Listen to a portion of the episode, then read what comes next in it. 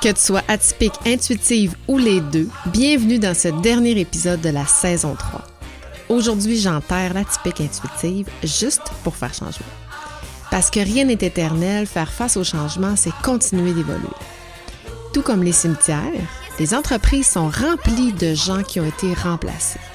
Aujourd'hui, on s'interroge sur notre nécessité dans les entreprises aujourd'hui, mais surtout sur ce qu'on veut laisser comme héritage demain.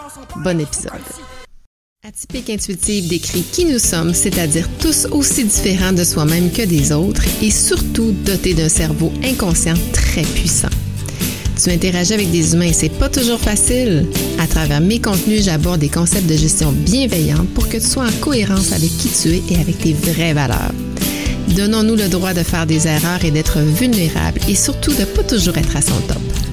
Expérimenter intuitivement avec moi cette quête vers le développement de relations bienveillantes.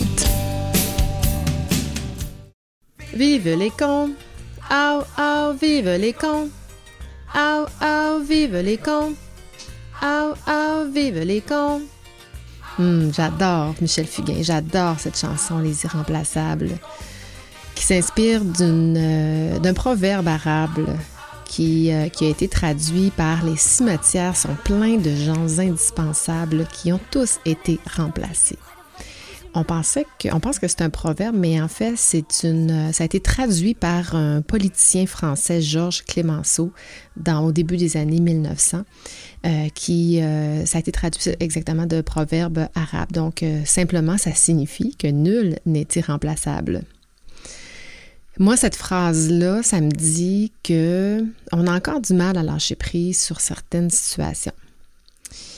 Puis, je pense que quand tu crois que tu es indispensable, c'est parce que tu n'as pas la capacité à faire confiance ou encore à te faire confiance. Mais avant que j'oublie, puis avant de rentrer dans le vif du sujet, je veux, euh, je veux juste te faire part d'un événement que je suis en train de finaliser avec trois autres collaborateurs. Euh, Vincent Fournier, Josiane Villeneuve et Anne-Sophie Michel avec, euh, avec moi. On est quatre experts en gestion du changement. Donc, je les ai sollicités pour qu'on fasse une, espèce de table ronde dans l'optique de présenter les meilleurs conseils qu'on peut mettre en application en matière de gestion de changement, mais aussi, parce qu'on apprend beaucoup par les erreurs des autres, les pires actions que tu pourrais poser dans ton entreprise qui est en changement. Fait que je pense que ça va être bien drôle puis bien le fun, mais surtout très riche de conseils. Fait que je t'invite à aller dans mes notes d'épisode puis à t'inscrire. C'est gratuit, encore une fois. C'est le 13 septembre prochain à 11h30, heure du Québec si tu peux pas être présent parce que pour différentes raisons, mais que tu veux quand même euh, voir euh, l'entrevue, ben euh, inscris-toi quand même, puis je vais envoyer par la suite le replay le soir ou le lendemain, quand je vais avoir terminé le montage, je vais envoyer le replay à tous les gens qui vont s'être inscrits. C'est gratuit. Je t'invite à le faire. Donc, revenons à nos moutons. J'ai trois petites questions pour toi. Qui vont te permettre peut-être d'aller un petit peu plus loin dans ta, ton analyse euh, sur ta, ta capacité, je vais dire comme ça, à déléguer. Première question, quand tu es à l'extérieur du bureau, est-ce que tu communiques souvent avec tes collaborateurs pour t'assurer que tout va bien? Deuxième question, tu aimerais prendre des vacances, mais tu dois limiter la durée de tes absences pour t'assurer que tout se passe bien. Est-ce que c'est ton cas? Tu as de la misère à prendre des vacances parce que si t'es pas là, ça va pas bien. Et trois, tu exécutes toi-même les tâches complexes parce que tu es la seule personne qui peut le faire convenablement.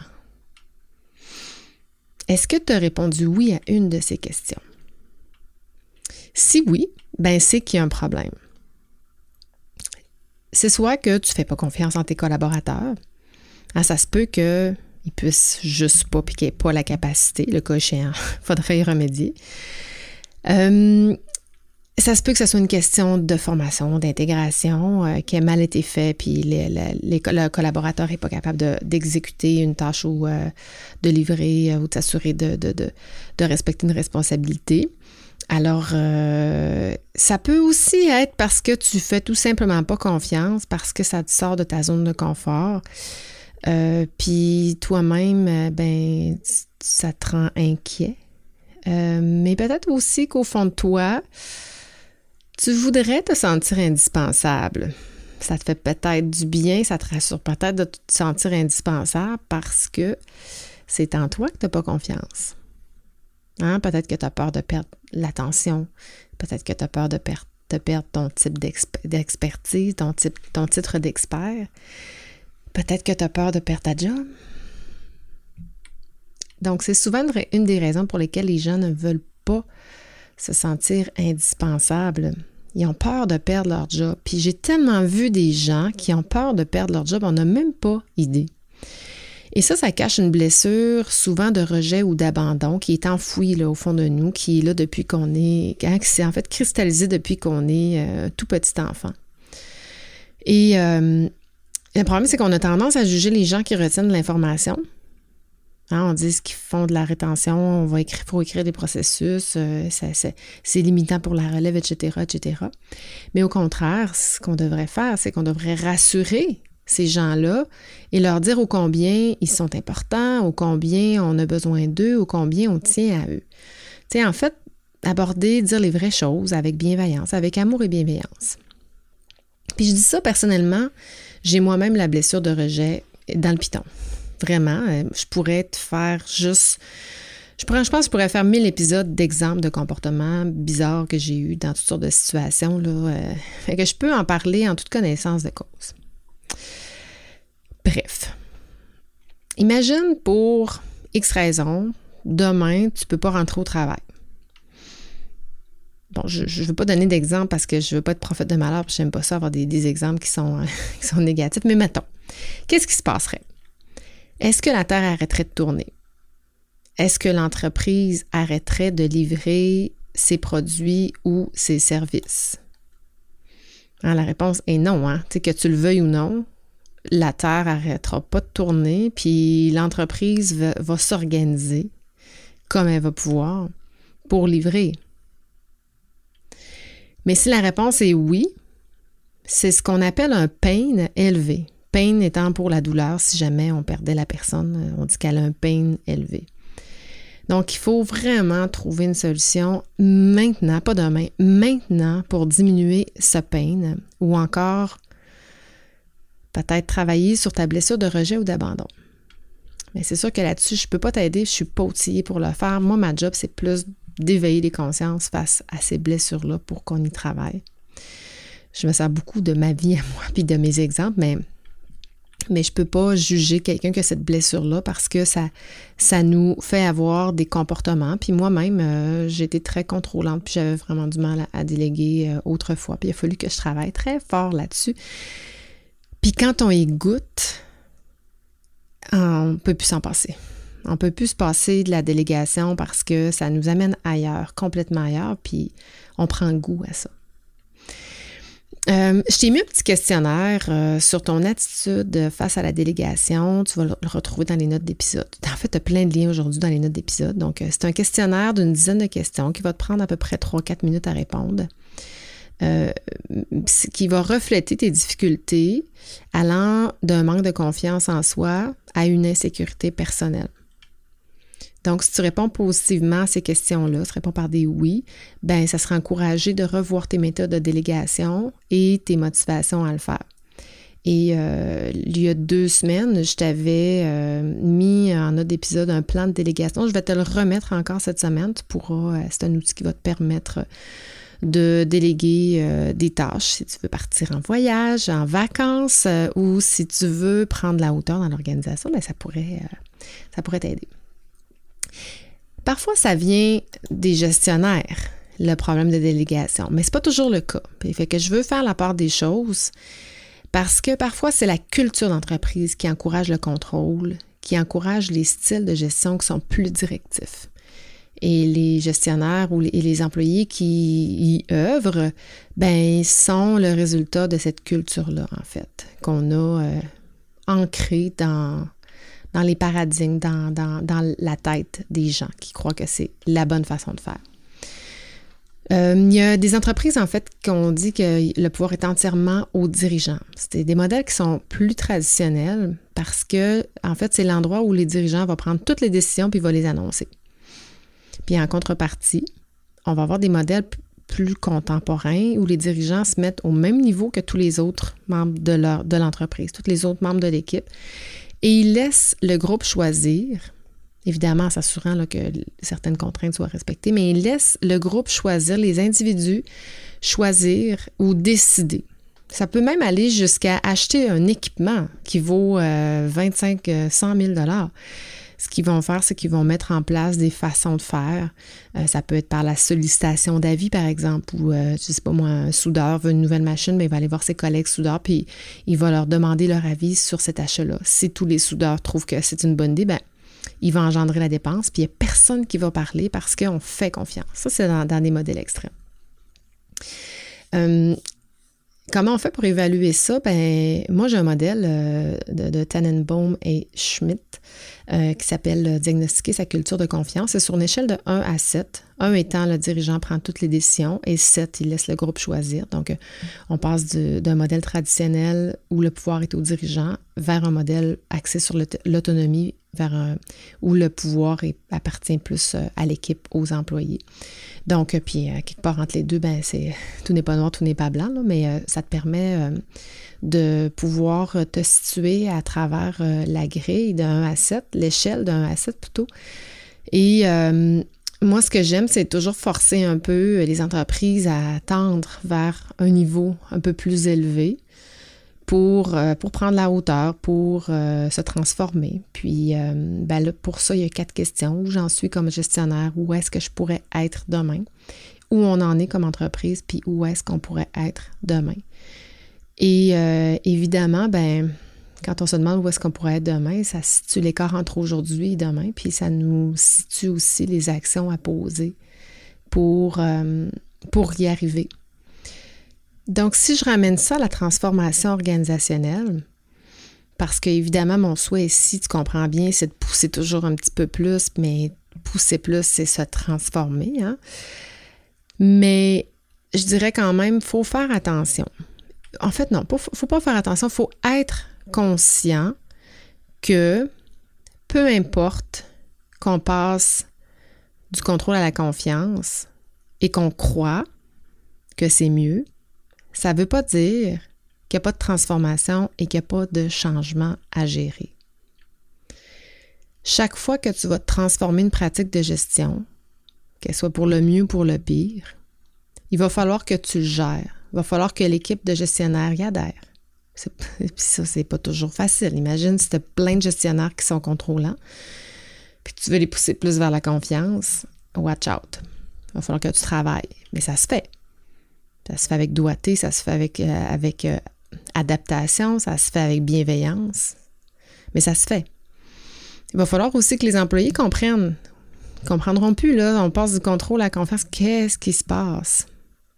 Donc, il va y avoir des, des, des, réactions, hein, toutes sortes d'émotions. En hein, gestion de changement, là, on se ramène à, à l'échelle de, la gestion du changement, mais il va y avoir du déni, de la colère, des deuils à faire des anciennes méthodes, etc., etc. Donc, euh, il va se passer plein de choses. Donc, c'est important de le gérer.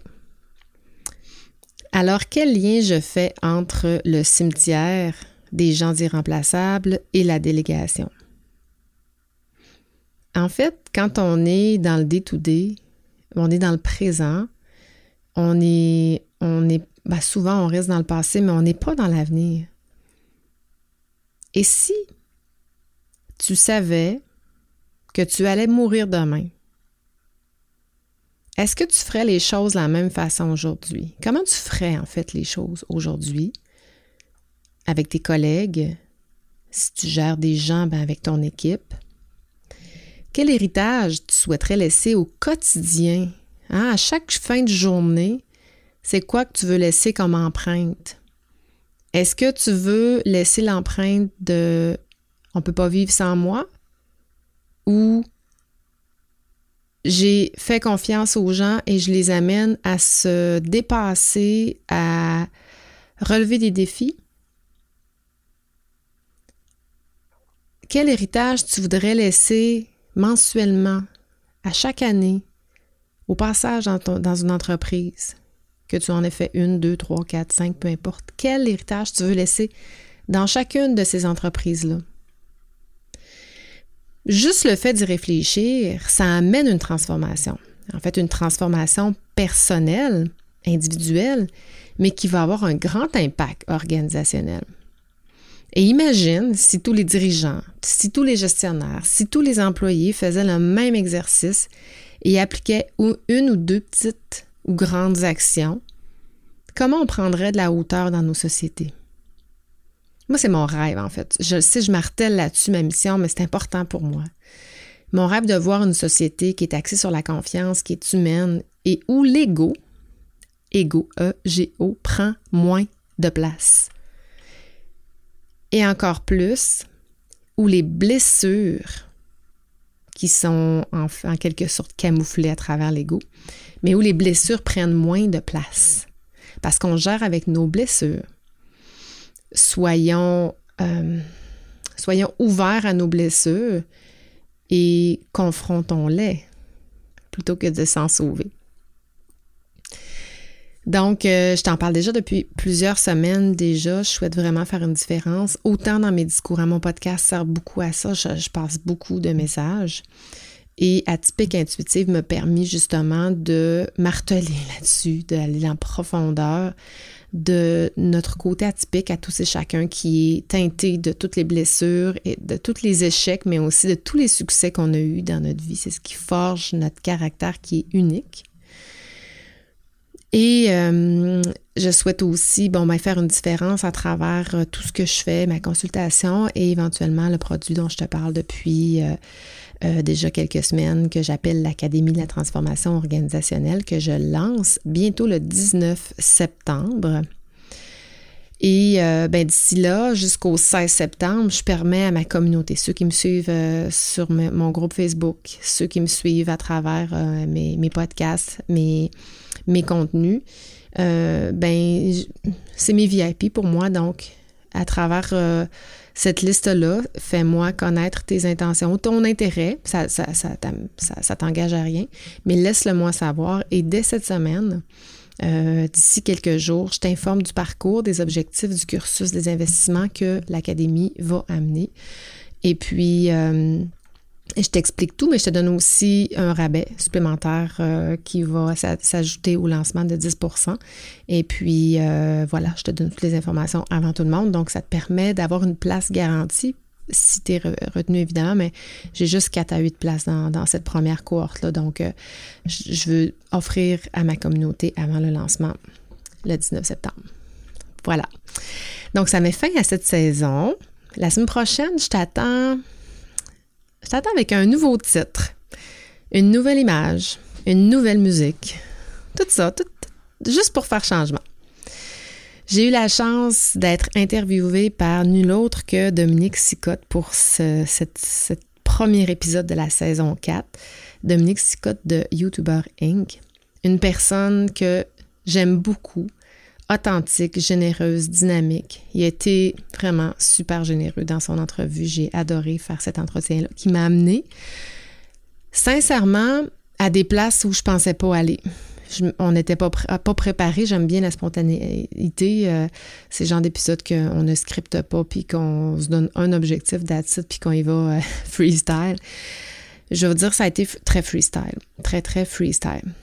Donc, euh, voilà, je t'invite à me partager tes constats euh, face à la culture de confiance, le contrôle, la délégation. Euh, tu pourras le faire à travers euh, les trois outils que je te partage, l'attitude face à la délégation, l'outil pour planifier ta délégation et le diagnostic de ta culture face à la confiance. Tu vas trouver ça dans les épisodes. Partage-moi tes constats ou encore là où les petites ou grandes actions que tu vas mettre en place à partir d'aujourd'hui et pour les prochaines semaines. D'ici là, je te souhaite bonne réflexion et à la semaine prochaine pour la quatrième saison de Trois petits points. Je te donne le titre la semaine prochaine. Ciao, ciao!